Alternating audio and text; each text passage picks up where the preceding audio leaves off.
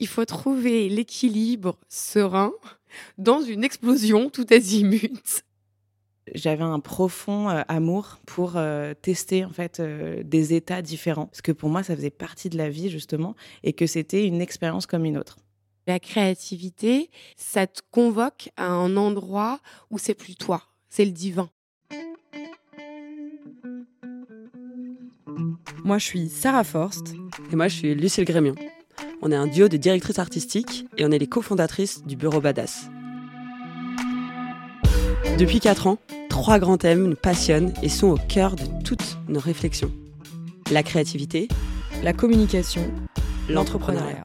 Et ce sont ces thèmes que nous voulons explorer et décortiquer avec notre podcast Badass Talk. Et pour cela, nous allons inviter à notre mic les talents, experts, personnalités qui nous entourent.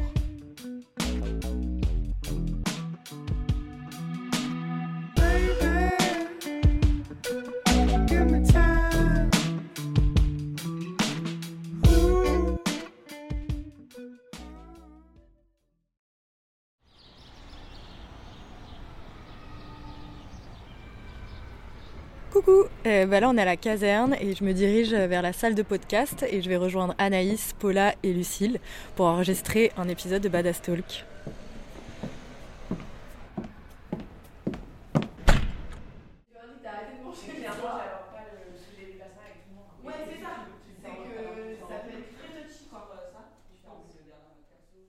Bienvenue à tous et à toutes dans ce nouvel épisode de Badass Talk. On enregistre aujourd'hui à la caserne où nos bureaux se trouvent actuellement. Merci infiniment à Maëva Bessy, on voulait vraiment la remercier avec Lucille. C'est la directrice de la caserne et grâce à elle, ce podcast est rendu possible. Donc la caserne, c'est à Paris, c'est un nouveau lieu depuis mai 2021 qui est dans le 10e et c'est le nouvel accélérateur de transition écologique pour les secteurs mode et luxe. Pour cet épisode de Badass Talk, on voulait explorer un sujet touchy et très en vogue en ce moment, la santé mentale. Et on voulait le décortiquer via le prisme de la créativité. Et pour ça, on a invité Anaïs Doté-Varmel et Paula Michelis. Hello Salut les filles Hello Salut C'était important pour nous d'aborder ce sujet avec vous, parce qu'on voulait créer une safe place. C'est un sujet assez deep, assez touchy. Vive les anglicismes. Mhm. Euh, et en fait, on voulait créer un espace d'écoute avec Lucille, de bienveillance et de non-jugement. Et vous êtes des nanas de dingue. Vous êtes des vrais badass. Donc euh, voilà, c'était important de le faire avec vous. Pour se préparer à cet épisode, on n'est pas des experts de la santé mentale, mais on s'est quand même rapproché de Clémence Marette, de l'UNAFAM, qui est un organisme d'utilité publique qui vient en aide aux accompagnements de personnes ayant des troubles psychiques. Et elle nous a un peu éclairé sur le sujet, parce que c'est assez vaste la santé mentale. Donc ça veut dire quoi, santé mentale? Le- L'organisme national d'information sur la santé mentale et de lutte contre la stigmatisation qui s'appelle Psycom explique avec une jolie analogie ce qu'elle est. Donc vous pouvez aller voir une vidéo très très bien faite de 4 minutes sur leur site. Donc je vais essayer d'expliquer avec mes mots. Vous, moi, sommes comparés à une petite fusée qui navigue dans le cosmos. L'objectif de cette petite fusée, c'est de garder le cap en suivant la voie lactée de l'équilibre psychique. C'est celui qui nous permet de nous sentir bien. Donc toute notre vie, la petite fusée, nous, va naviguer sur la voie lactée accompagnée de deux systèmes planétaires qui seront en mouvement permanent. Le système planétaire ressources et le système planétaire obstacle. Donc obstacle, il a une influence négative sur notre santé mentale. Et il a deux petits satellites. Il y a influence extérieure, donc c'est tout ce qui est précarité, milieu stressant, etc. Et influence intérieure, le déni, le repli sur soi, la dévalorisation. Le système planétaire ressources, lui, vous avez compris, il a une influence positive. Quant à lui, il a deux petits satellites. Facteur externe, donc ça va être tout ce qui est famille, une société qui, va, qui favorise les soins ou pas, la reconnaissance, et les facteurs individuels, la capacité à demander de l'aide, à gérer ses émotions, etc.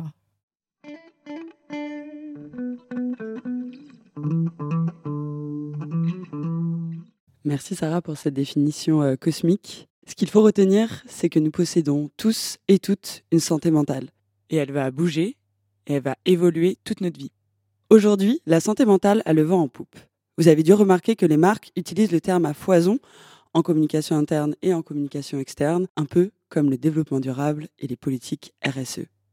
En quelques chiffres, la santé mentale, par exemple sur Instagram, le hashtag santé mentale représente 90 000 de mentions et en anglais, le hashtag mental health, 34 millions de mentions sur Insta.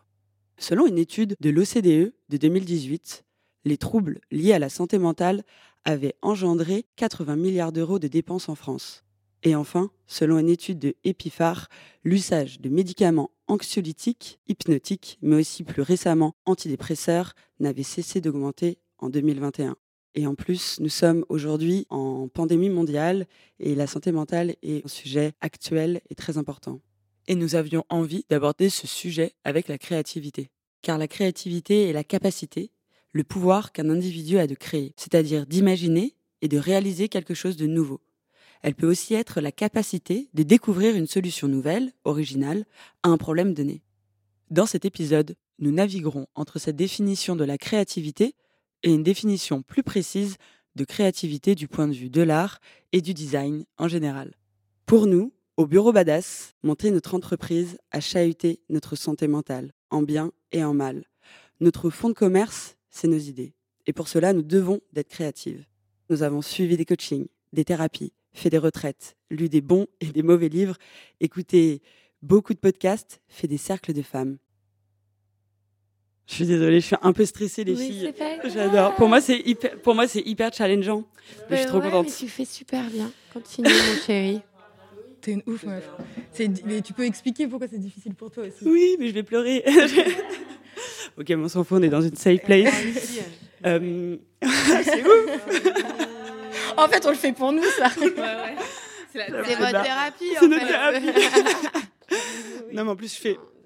Non, je sais pas pourquoi. Je... Parce que ça vient de ton enfance et tout. Ouais, grave. En fait, je suis dyslexique et euh, depuis petite, c'est hyper dur de prendre la parole et tout. Non. Alors qu'elle est trop forte. Et du coup, c'est un. J'ai l'oreille qui vibre, j'ai le cœur qui bat et tout. J'ai l'oreille qui vibre. Tu vois, pour un podcast, c'est fabuleux. Ouf. Ok. Ok, merci les filles. On est là, bébé. C'est ouf. Je suis pas à l'abri de pleurer non plus. Hein, ouais, euh. moi aussi. je vais dire waouh. Waouh.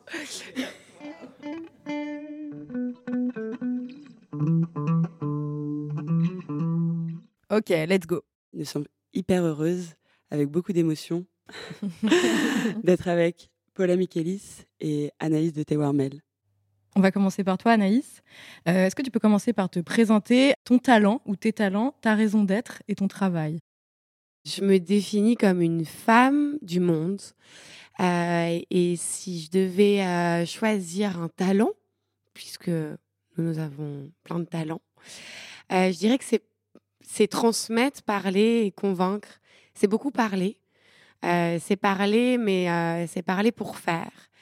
Euh, et, ça s'est traduit par la sensibilisation euh, sur les questions environnementales et sociales de la mode, quel impact a la mode. Et ça s'est traduit euh, par un parcours bigarré, chamarré, sinusoïdal. Et j'ai créé par la suite une marque d'upcycling Made in France qui s'appelle Les Récupérables. Il y a une marque de ouf qu'on porte tous les jours. Vous êtes mes premières ambassadrices. J'ai beaucoup de chance. C'est pas vrai. Ben si, c'est vrai.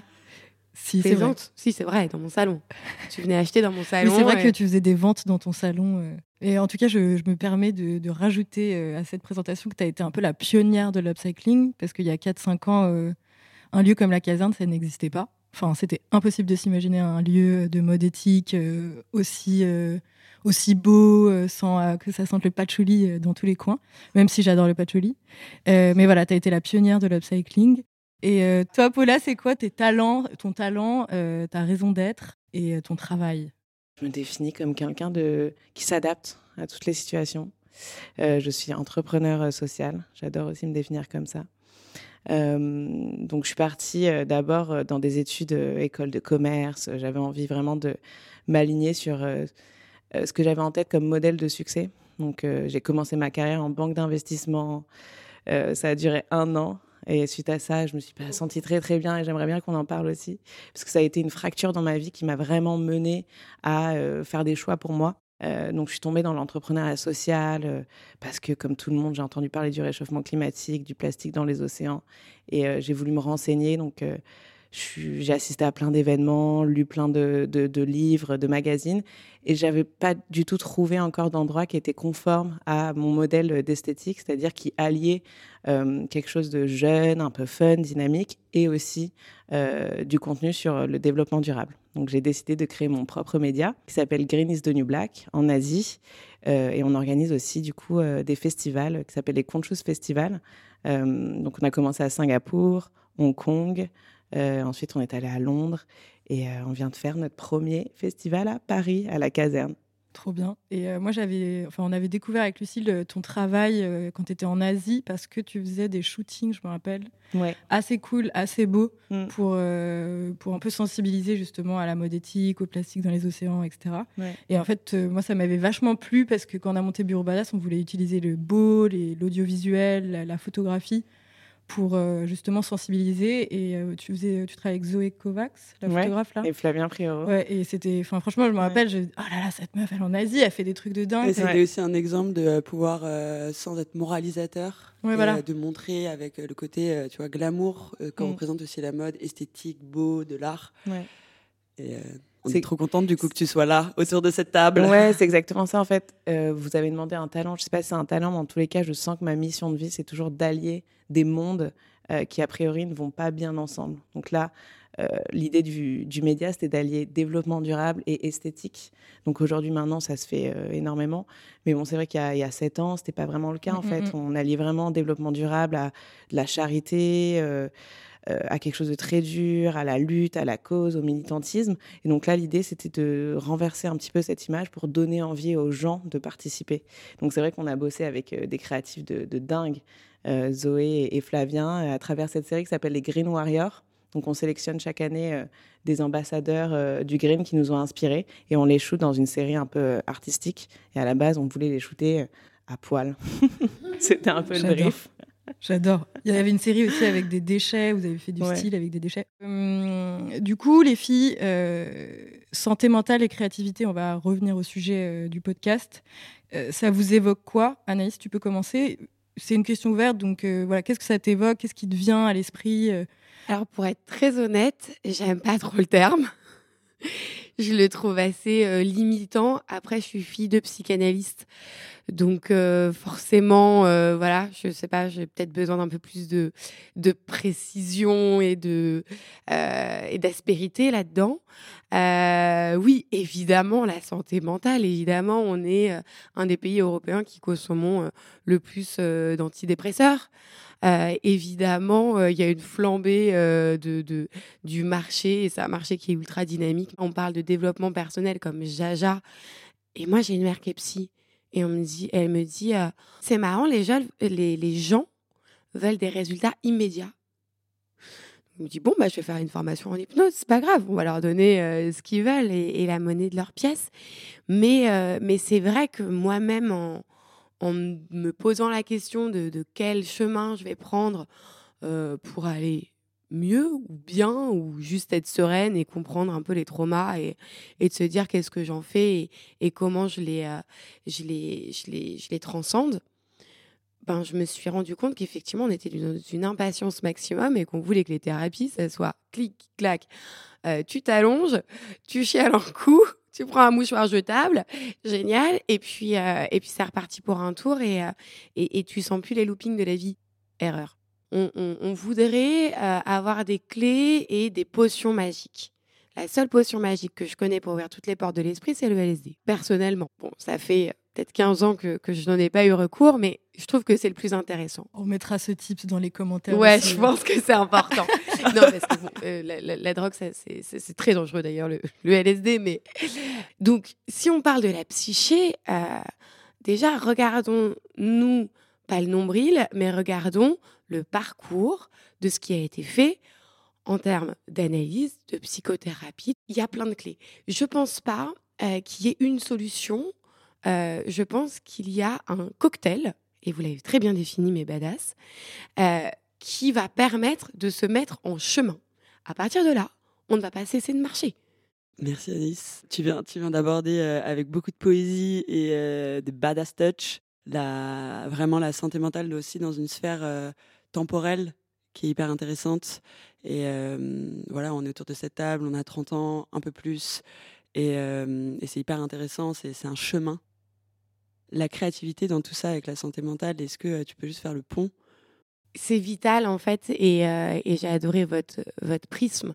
C'est-à-dire que la créativité, c'est le seul moyen qui permet de t'excentrer de ton toi, de ton petit moi, de ton gna gna gna gna gna parce qu'en fait, ça te, ça, te, ça te convoque à un endroit où c'est plus toi, c'est le divin.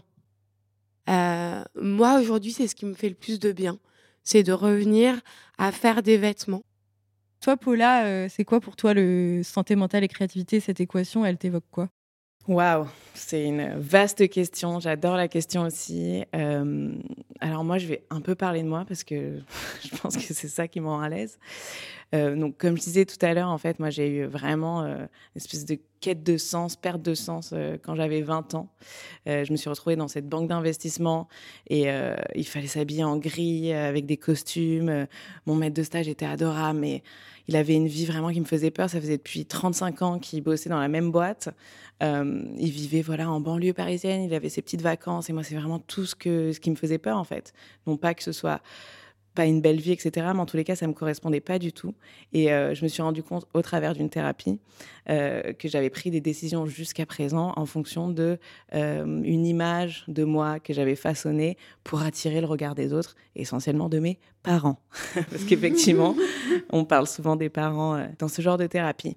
Et donc là, à 20 ans, je découvre ça. Et ça a été cataclysmique. Vraiment, c'était euh, waouh, mais en fait, qu'est-ce que j'ai fait? Je me suis pas regardée. Donc là, ça a été fracture et j'ai voulu complètement changer. Donc je suis partie en Asie. Euh, une région qui m'a toujours attirée. Alors, je ne sais pas pourquoi exactement. Euh, il y avait quelque chose de très intuitif. Mais en tous les cas, voilà, je me suis retrouvée là-bas et j'y habité pendant sept ans. Et pendant sept ans, j'ai fait des milliards de découvertes, recherches autour de la santé mentale, aller voir des chamans, faire de la méditation, des retraites, des thérapies. Enfin, moi aussi, j'en ai euh, pas mal fait. Et, là, je me suis rendu compte, en fait, que euh, j'avais un profond euh, amour pour tester, en fait, des états différents. Que ce soit des états de tristesse, de colère, de, violence, d'amour, de passion, parce que pour moi, ça faisait partie de la vie, justement, et que c'était une expérience comme une autre. Et qu'en fait, quand on apprend à observer cet état, euh, comme tu disais, on comprend que c'est quelque chose qui nous traverse et qui a quelque chose de beaucoup plus grand en fait euh, que nous, euh, qui nous traverse, qui nous relie tous. Et si on arrive à faire en sorte que cette chose qui nous traverse, on la juge pas, on la garde pas, on n'y est pas attaché, en fait, bah, au bout d'un moment, quand on fait cet exercice, on arrive vraiment à se détacher des choses et à être l'essence de qui on est à l'intérieur. Et du coup, à créer des choses qui sont authentiques. Parce que pour moi, la, création, c'est vraiment euh, ça, c'est laisser passer euh, cette vague euh, d'émotions, de conscience, de divin. et nous, en fait, on est juste des, sujets de, de, de, cette source, de cette lumière. Enfin, il y, a plein de, mots différents. Et quand on le fait, il y a des choses qui sont très belles, authentiques et qui vont toucher directement le cœur des gens. Et quand on essaie de faire quelque chose avec sa tête, euh, quand on essaie trop de s'aligner avec un modèle qu'on s'est créé, qu'on n'est pas trop dans le moment présent, ben c'est là où on passe à côté en fait. Donc on va pouvoir créer des choses, on va pouvoir d'ailleurs être euh, successful, il n'y a pas de problème. Mais euh, je pense qu'on aura moins d'émotions, on sera moins juste, on sera moins aligné avec, avec sa mission de, de, vie. Quoi. On avait une question avec Lucille, c'est que vous avez toutes les deux plus de 5 ans d'entrepreneuriat. donc vous êtes des nanas qui, qui avaient tenue des boîtes euh, vraiment sur votre dos. Euh, avec tout ce que ça implique. Donc, euh, gérer des gens, gérer de l'argent, quand il n'y en a pas, quand il y en a beaucoup, etc. C'est quoi un peu votre bilan Anaïs, on va commencer par toi. C'est quoi un peu ton bilan là sur les dernières années? Pour te connaître très bien, je sais que, comme nous, avec Lucille, on a traversé des, des, des, moments un peu, un peu compliqués dans l'entrepreneuriat. Mais voilà, c'est quoi ton bilan un peu sur bah, l'entrepreneuriat, la créativité, ton état? Si tu devais faire un petit, euh, un petit rembobinage C'est une ça niçoise, hein, le truc, on va pas se mentir. C'est-à-dire qu'à un moment donné, tout enfin, moi, j'ai dû réaliser conscientiser, et j'ai des amis qui ont dû me le répéter haut et fort. Ils m'ont dit Tu n'es pas les récupérables. Voilà, t'as compris?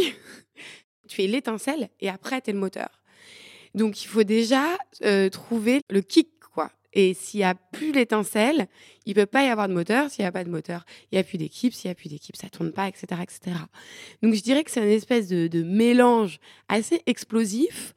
Et en fait, il faut trouver l'équilibre serein dans une explosion tout azimut. Je, le définirais comme ça. Euh, et à la fois, il y a quand même des moments euh, de calme quand euh, quand il y a, y a de l'argent qui rentre et qu'on se dit ah ok donc je vais pouvoir penser à telle problématique, à tel sujet, à tel sujet, à tel sujet.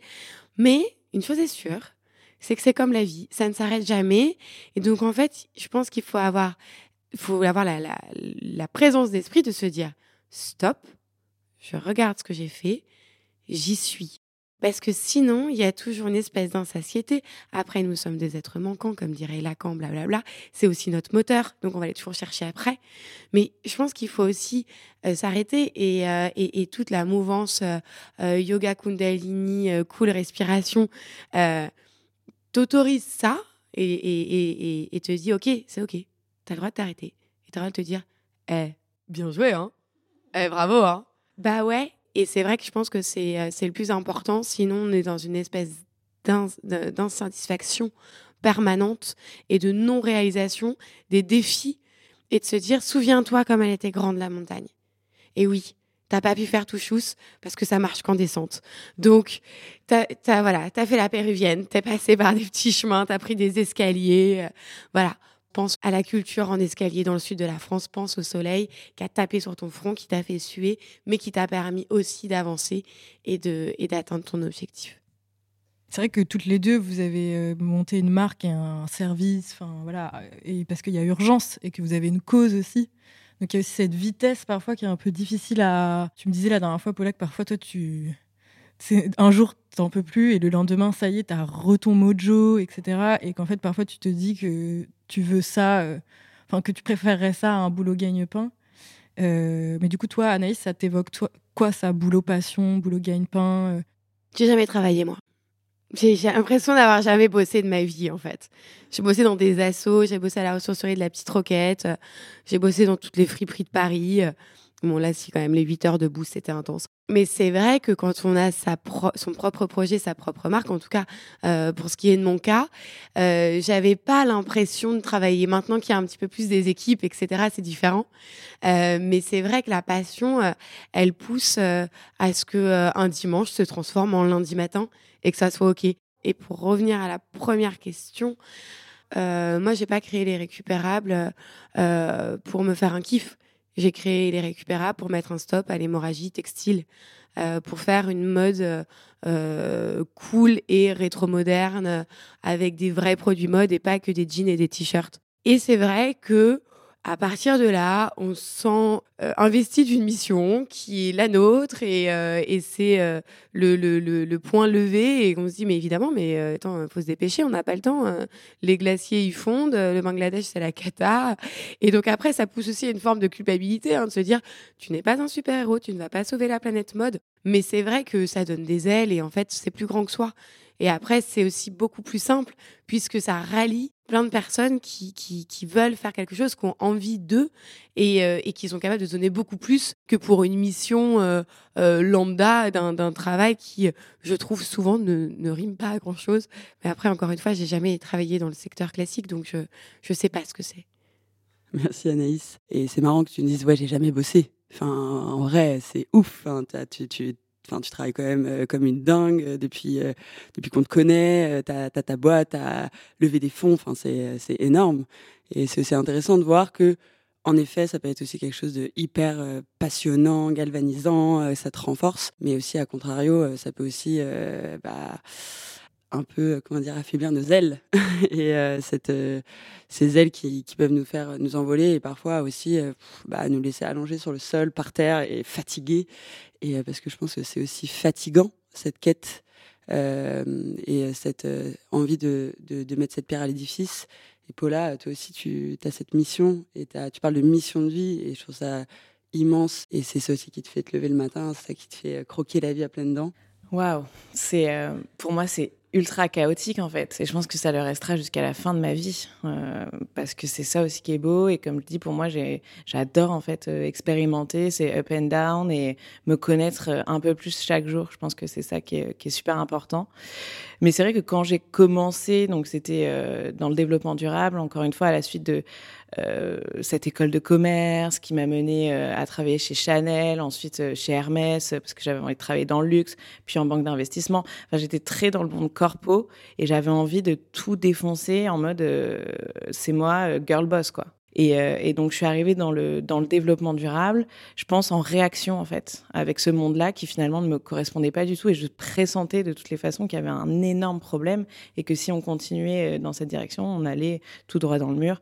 Ce qu'on est quand même en train de faire aussi. Euh, donc, il y a effectivement cette notion de réaction, de rébellion et d'urgence en moi qui fait que euh, Green is the New Black, c'est bienveillant, c'est allié esthétique euh, avec le développement durable, mais il y a aussi quelque chose de finalement un peu euh, colérique, en tous les cas au début, qui a fait que, ben, euh, au départ, on s'est posé des milliards de questions justement sur notre business model, parce qu'aujourd'hui, en tant que média, on crée du contenu euh, pour des marques et on travaille avec deux types de marques, des petites marques euh, qui sont natives, euh, c'est-à-dire qu'elles ont à cœur de se développer autour d'enjeux environnementaux et sociaux, mais on travaille aussi avec des multinationales.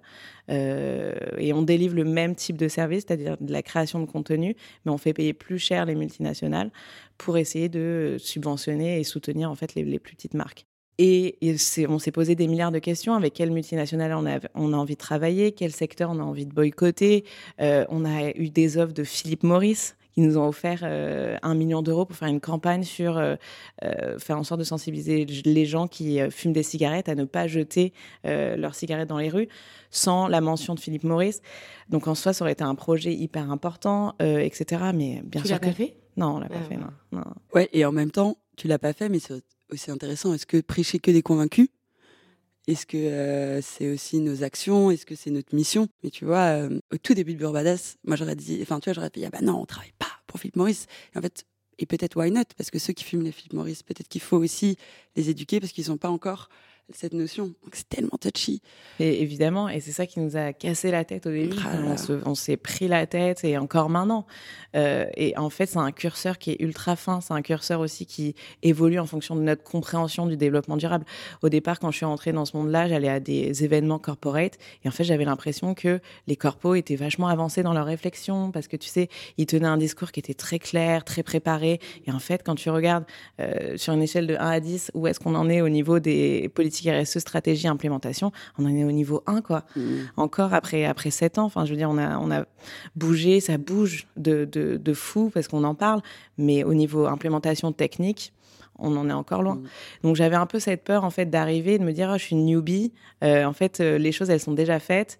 Euh, j'ai pas ma place. Donc ça ça a été aussi un une peur en fait, c'est un manque de confiance. Je pense qu'on était aussi un, peu plus jeunes. Euh, ça, ça nous a un peu tourmenté. Et ensuite, il y a un troisième sujet spécifique au développement durable, c'est ce fameux débat entre action individuelle et action euh, collective systémique. Euh, nous, on prône euh, un média. Euh, notre hashtag, c'est Little Green Steps. Donc finalement, c'est assez similaire à voilà à la part du colibri, etc. qu'on connaît en France. C'est-à-dire que on part du principe que les petites actions au quotidien, bah, elles sont utiles et c'est ça qu'on promeut à travers le contenu concret. On part toujours d'enjeux euh, environnementaux, sociaux qui sont ultra complexes. Euh, on essaie de le décortiquer, de faire en sorte que ce soit digérable pour les gens. Et ensuite, on donne des tips pour comment est-ce que au quotidien tu peux appliquer des choses qui vont avoir un lien avec cet enjeu. Et bien évidemment, il y a plein de personnes qui disent que ça ne sert à rien. Il y a plein de personnes qui sont euh, ultra militantes écologistes que j'adore, qui m'inspirent, qui disent que c'est pas du tout à ce niveau-là qu'il faut agir. C'est au niveau systémique, au niveau gouvernemental, au niveau régulation. Donc ça, ça a été aussi quelque chose qui nous a tourmenté, qui nous a freiné euh, dans nos élans créatifs, parce qu'on se disait mais en fait ce qu'on fait ça sert à rien. Donc la réponse elle est beaucoup plus complexe. Aujourd'hui, euh, je pars du principe que c'est euh, la révolution, il faut qu'elle soit non pas que technique et violente, mais aussi culturelle et justement spirituelle. Il y a quelque chose à l'échelle individuelle qui est essentiel euh, au niveau de nos mentalités, euh, à travers ces petits pas justement, si on va avoir euh, une espèce de mouvement de bascule. Mais c'est vrai que ça nous a freinés. Quoi. Et encore maintenant, je me pose la question. Parfois, je me dis eh, comment est-ce que je pourrais avoir un, impact qui soit beaucoup plus euh, fort et systémique que euh, à travers euh, ces petits pas? Mm. Et moi, j'avais une question. Du coup, tu disais, Anaïs, que tes amis disaient tu n'es pas les récupérables.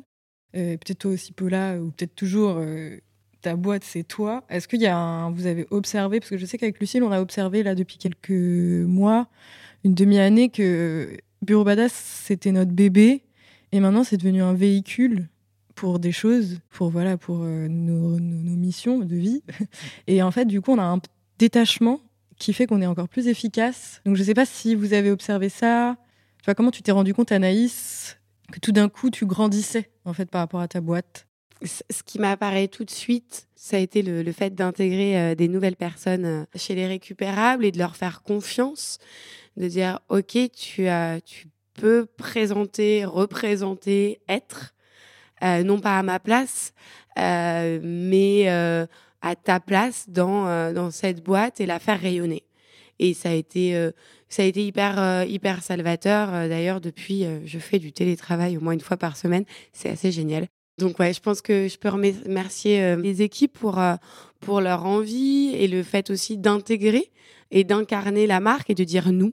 Je pense que ça a été possible euh, uniquement parce qu'en fait, euh, je, leur ai, je leur ai fait confiance et, euh, et qu'elles étaient largement à la hauteur et qu'elles ont fait des, elles font des étincelles avec, avec la marque et que du coup, je n'ai plus besoin d'être omnisciente. Alors, je le reste, hein, même quand je suis pas là. Mais, mais en tout cas, sur la confiance et sur, et sur le, le, le, le rayonnement et sur mon, mon léger détachement, c'est beaucoup mieux.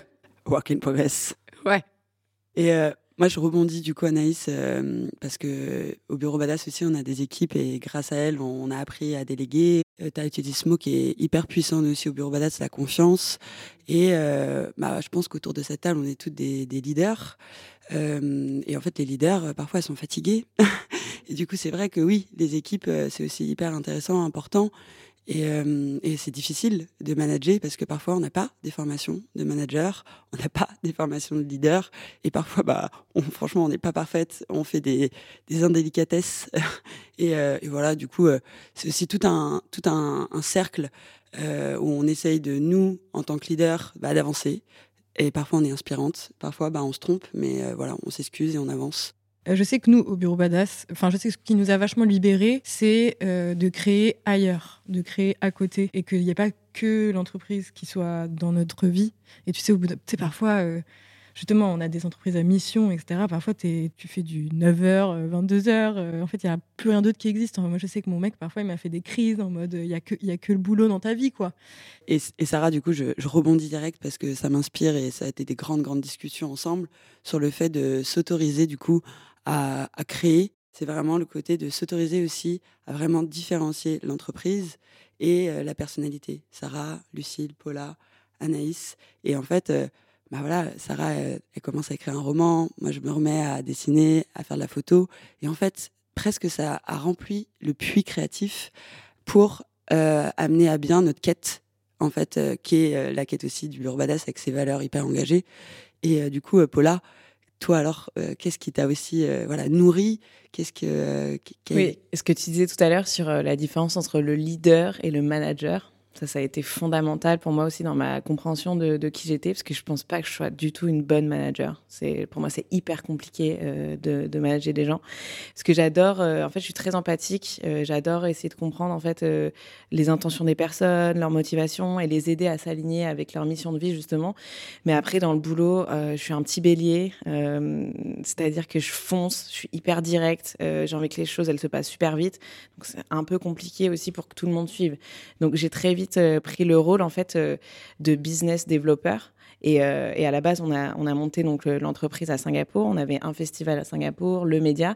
Et ensuite, très vite, je suis allée à Hong Kong toute seule avec mes bagages et je suis arrivée. et donc là, on a recommencé à zéro, mais c'était moi du coup le fer de lance. Et ça, j'adore en fait. Je, suis un bulldozer, je fonce dans les trucs. En revanche, je suis, voilà, je suis pas très délicate euh, forcément, donc euh, il y a eu des, petits problèmes, euh, voilà, de, gestion d'équipe. Mais une fois qu'on comprend ça, on se dit, ben, c'est pour ça qu'on a aussi des associés. Ça, c'est un autre sujet qu'on pourrait aborder. Le, la santé mentale aussi dans une entreprise. Je pense que bah, pour moi, c'était essentiel d'avoir une partenaire. donc, moi, mon associé, c'est Steph, qui est en fait la fondatrice. Moi, je suis la cofondatrice. et ça a été essentiel de se reposer sur son avis, sur elle, pour pouvoir avancer. Et donc, elle, elle a plus pris le rôle de manager et moi entre guillemets de business developer un peu voilà on, applique la, mission quoi. Et j'ai fait la même chose donc, de Hong Kong à Londres et là maintenant de, Londres à Paris et c'est super chouette euh, donc euh, j'adore ça. Est-ce que Paula tu as des livres euh, des, des est-ce qu'il y a des, même des personnes tu as eu un déclic comment tu t'es rendu compte aussi parfois que tu étais à une nouvelle phase? Par exemple? Est-ce que il y a des choses comme ça? Je sais que c'est un peu intéressé cette question parce que je sais que là tu sors d'un vipassana, euh, que tu que essayes beaucoup de choses, que tu lis beaucoup. Euh, que tu es enceinte. Qu'elle est enceinte. Elle est sublime. Bah justement, ouais, en fait, euh, bah alors, un événement récent, ça a été forcément le Covid. Euh, franchement, je peux pas passer à côté. Notre business model repose à 50% sur des événements. Donc, imaginez-vous bien qu'on a dû annuler trois événements euh, pendant le Covid et que ça a été catastrophe au niveau de notre chiffre d'affaires. Qu'en tant qu'entité juridique légale, on était à Singapour, donc on a eu droit à aucune aide.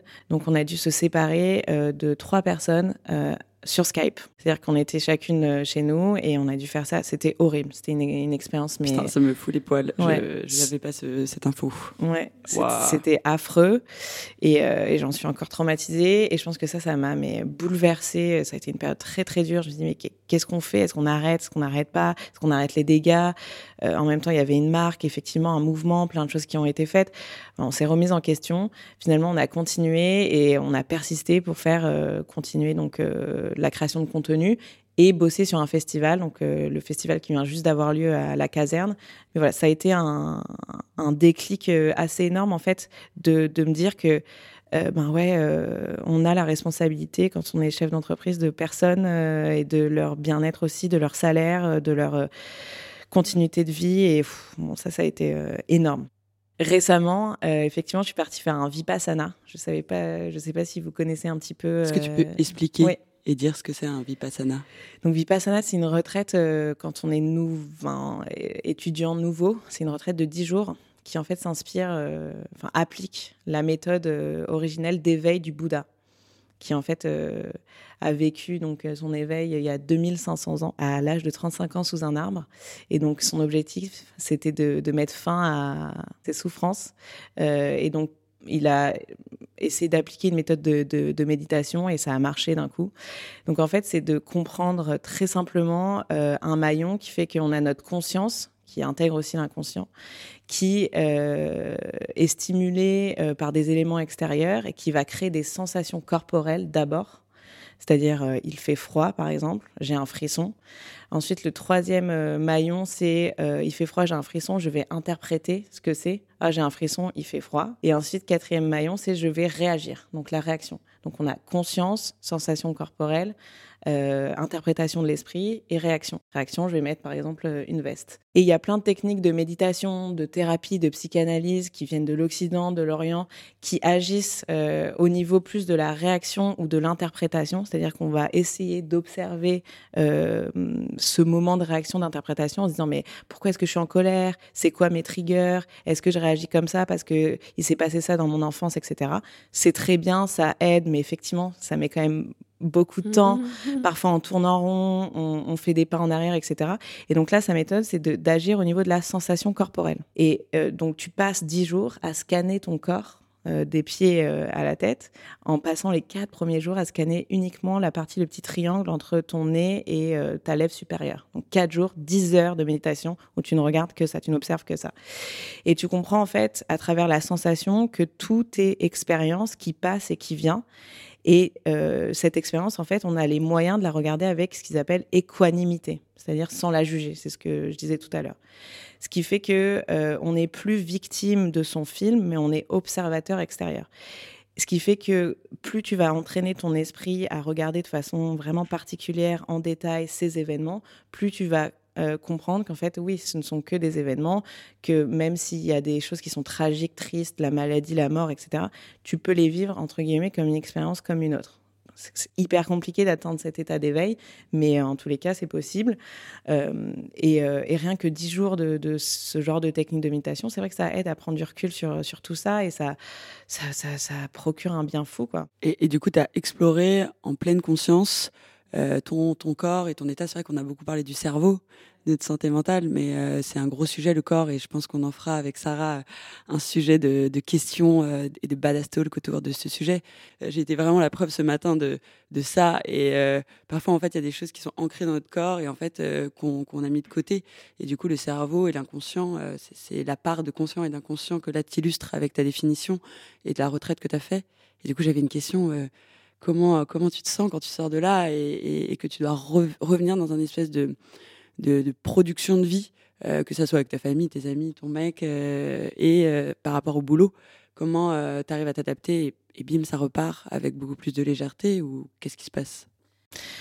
Mais c'est marrant parce que moi j'ai plein d'amis qui m'ont parlé de leur réintégration et c'était assez douloureux et moi finalement ça a été hyper hyper chouette parce que j'ai pu vraiment voir la différence d'avant et après et, ça a été assez incroyable. Première différence, c'est que moi, il me faut beaucoup d'heures de sommeil, mais genre 9 heures. Et parfois, je me réveille, j'ai encore les cernes sous les yeux et je suis pas très bien. Et là, il me faut 7 heures, je me réveille et tout va bien. Euh, une espèce de vraiment d'élan euh, motivant à la vie et dynamique. Peut-être parce que je suis enceinte aussi, donc ça me, ça me porte. Mais en tous les cas, voilà, ça a été assez notable. Deuxième chose, je pense que ça, c'est vraiment lié à la santé mentale. On a toutes et, tous cette euh, espèce de voix euh, à l'arrière de notre tête quand on s'adresse aux gens, quand on fait des choses, qui fait qu'on vit pas pleinement le moment présent. Et c'est cette voix un peu qui va nous juger. Ah merde, pourquoi tu as dit ça? Pourquoi est-ce que tu fais ça? Tu devrais faire ça comme ça, etc. Et c'est cette voix en fait qui monopolise notre énergie, euh, notre esprit et qui nous empêche d'être dans notre corps justement et d'être dans ce fameux moment présent. Et donc cette voix, elle a mais drastiquement diminué après cette retraite. Ça a été, euh, ça c'est incroyable. Tu as fait un gros reboot, euh, et, même au niveau de tes fluides, et même au niveau de ton corps, etc. En fait, ça a agi. Et moi, donc, je suis prof de yoga aussi. Euh, et ce que j'avais compris aussi en faisant énormément de travail de méditation et tu vois, de travail sur mon corps, c'est que quand tu atteins ce niveau d'éveil, tu l'as pas pour des années. En fait, à chaque fois, faut revenir, revenir, revenir. C'est pas je me rappelle une fois, j'avais fait une, méditation euh, et je pense que je sais pas, c'est comme si j'avais pris du LSD quoi. J'étais trop bien quoi. Et en fait, euh, je m'étais dit ah mais je vais rester perché sur cette montagne euh, jusqu'à la fin de mes jours, c'est bon, tu vois. Et en fait, pas du tout. Et c'est pour ça que l'analogie de la fusée, j'aime bien parce que en fait, c'est l'histoire de toute une vie. Et la santé mentale, c'est, ton chemin, c'est ta quête. Toute ta vie, toute ta vie, il faut, faire attention à soi, en fait. Et je vais doucement aller vers euh, une conclusion. Euh, c'est marrant parce qu'on vous a demandé des livres, etc. Et rien n'est sorti à part des expériences euh, et des moments de vie qui vous ont choqué en bien ou en mal. Et du coup, c'est hyper intéressant. Et je pense que moi, ce que je me prends comme leçon là, c'est qu'il faut vivre et qu'il faut faire les choses. Et pour finir, deux questions. C'est quoi vos tips pour rider la life? Et ça veut dire quoi badass pour vous? Alors, pour rider la life, euh, je dirais qu'il faut sourire même quand on n'a pas envie de sourire et du coup, ça va vachement mieux. C'est vraiment un truc que je fais, quoi. Je me dis, tu fais la gueule là devant ton ordinateur, du coup, je souris. Et quand tu souris, t'es heureux, voilà. Et donc, du coup, les problèmes, ils s'en vont. Non, je pense qu'il faut pas oublier que 99% de nos problèmes sont liés à l'imagination qu'on s'en fait et à euh, l'interprétation. Et donc, euh, bon, c'est vieux comme le monde, hein, mais c'est euh, comment on, voit ce fameux verre d'eau à moitié plein ou à moitié vide. Et voilà. Du coup, comme type, je pense que c'est un vrai truc de décider de sourire à la vie et de se dire que tout est parfait. C'est la grande mode. Vous avez entendu déjà ce, cette espèce d'axiome là de tout est parfait. Et ne pas essayer de changer la réalité euh, à l'instant T, mais de se dire, OK, j'accueille ces principes de la méditation et d'aller muscler euh, ce, ce, cette, cette, résistance à la, à la vie et, cette, et faire résister le sourire. Et je pense aussi ne pas hésiter à, à, à changer littéralement un système de pensée ou un système d'action qu'on a mis en place depuis des années et qui ne marche pas.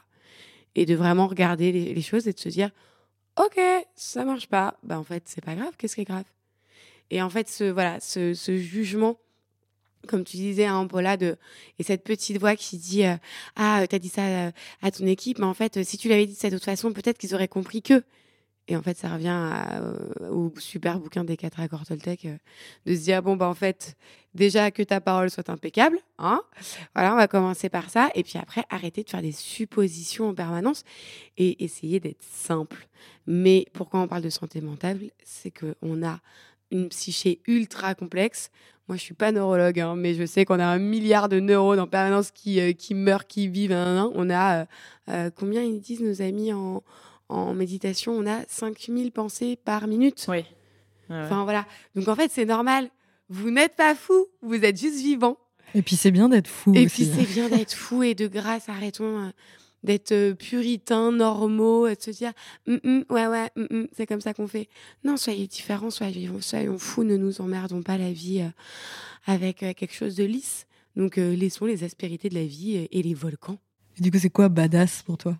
Pour moi, badass, c'est c'est oser être soi et c'est oser être être volcanique et c'est oser être yin et yang.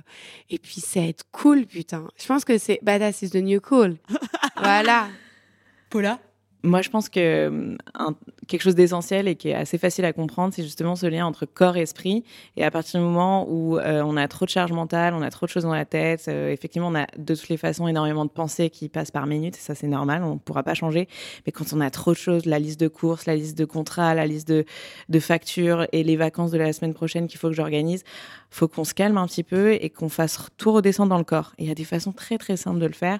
Franchement, aller au contact de la nature, euh, faire du sport, euh, et oui, un petit peu de méditation. C'est assez euh, new age. ça fait pas de mal. Danser. Danser, ouais, c'est assez basique, mais en fait, ça fait vraiment du bien, quoi. Donc ça, c'est des petits conseils pour pour rider la life. Jean-Claude Van Damme. Jean-Claude Van Damme, je sais. Non, mais c'est nous, on est tout le temps comme ça. Et du coup, petite dédicace aussi à toi, Sarah, qu'on a été en binôme, on en a parlé tout à l'heure, mais on a été vachement, je pense, indulgente avec nos propres perroquets à chacune de l'autre. Et du coup, grâce à la communication, grâce aux mots, et euh, on a vraiment eu ce, ce, moment et cette chance entre euh, entrepreneuses de s'écouter et de se raconter aussi ce qui se passe dans notre cerveau, sans vraiment pas tout dire, mais euh, en tout cas être dans la communication. Et ça, ça nous a permis euh, d'avancer. Et du coup, c'est aussi un tips de, de communiquer avec euh, les gens qu'on aime, notre famille, euh, notre mec, notre meuf, enfin notre grand-mère. Enfin, en fait, d'oser aussi dire les choses, ça, ça, ça, permet de faire avancer et, et de débloquer aussi parfois des petits, des petits moments de, de, de verrouillage. Et du coup, Paula, c'est quoi toi? Ça veut dire quoi badass pour toi? Je pense que vous m'avez inspiré aussi pour dire que être badass, c'est d'accepter de le fait qu'on est tous un peu fous et que et qu'on est tous un peu des, euh, des pensées qui sont euh, qui frisent en fait euh, ben ouais la folie, c'est-à-dire euh, ce qu'on ne voit pas comme normal, comme comme ancré dans la société, comme voilà. Et je trouve ça assez assez génial de, de pouvoir l'accepter et euh, si je peux finir sur une petite anecdote de pendant Vipassana. Donc c'est vrai que les, quatre premiers jours, en fait, on justement on se met face à toutes nos pensées. Et, euh, en fait, c'est vrai que j'ai été face à toutes sortes de pensées qui n'avaient ni queue ni tête, mais qui étaient liées à mon enfance, qui étaient liées à des événements que j'avais vécus, à des choses que j'avais dites, des choses très très violentes, des choses aussi sexuelles, euh, des choses de colère. Et j'ai eu très peur. En fait, je me suis dit mais qu'est-ce qui m'arrive? Est-ce que c'est normal? Est-ce que c'est le cas de tous les autres? Et on a le droit d'aller parler une heure par jour à notre donc j'y suis allée et je lui ai fait part de ça et j'avais, j'avais honte en fait. Et euh, le teacher m'a dit, vous êtes la quinzième personne à me poser la question aujourd'hui, vous n'êtes pas folle, c'est tout à fait normal, tout le monde passe par là. Et, euh, et ça, je trouve ça trop beau en fait, de dire qu'on est, on est tous, on a tous ce terrain, même si on est tous uniques, on a tous notre propre génétique, etc. On est tous pareils. en fait. on est tous fous. On est tous un peu fous. On est tous fous. Ouais. Trop bien. Presque les mots de la fin, si tu veux finir? Soyons fous. soyons, fous. Et euh, du coup, je fais un petit rebond par rapport à, à tes tips. J'ai suivi un coaching aussi, petit big up à Jenny Chamas, ma coach, qui parle de hacker son cerveau. Et euh, après, elle a sa méthode et, et voilà. Mais euh, c'est intéressant en fait d'aller explorer et d'observer ses pensées. Moi, ça m'a vachement aidé. Euh, bah, pour euh, pour euh, conclure, je fais un petit un petit parallèle à notre voyage cosmique de la petite fusée. Euh, on explore souvent les montagnes russes. C'est un peu violent. Je sais pas si vous avez déjà fait euh, ce manège.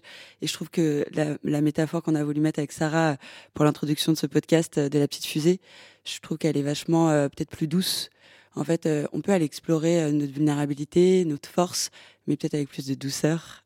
Et, et je trouve ça, voilà, c'est un peu une invitation en fait, on sera toujours, et tu l'as dit au début, euh, genre 50 positif, enfin 50-50 positif.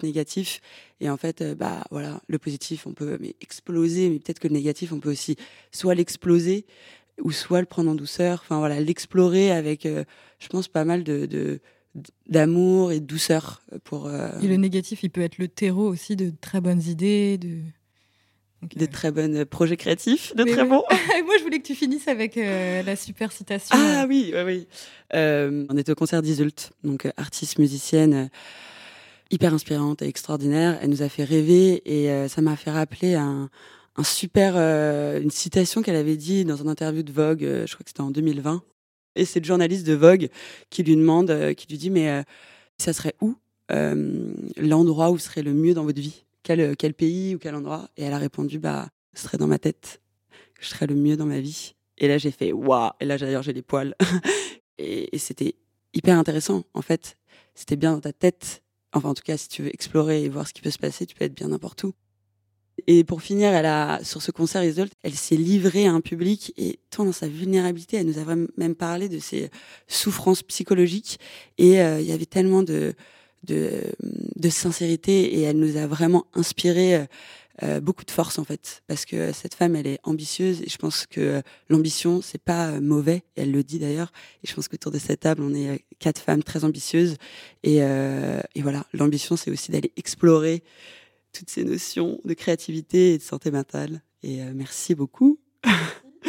Merci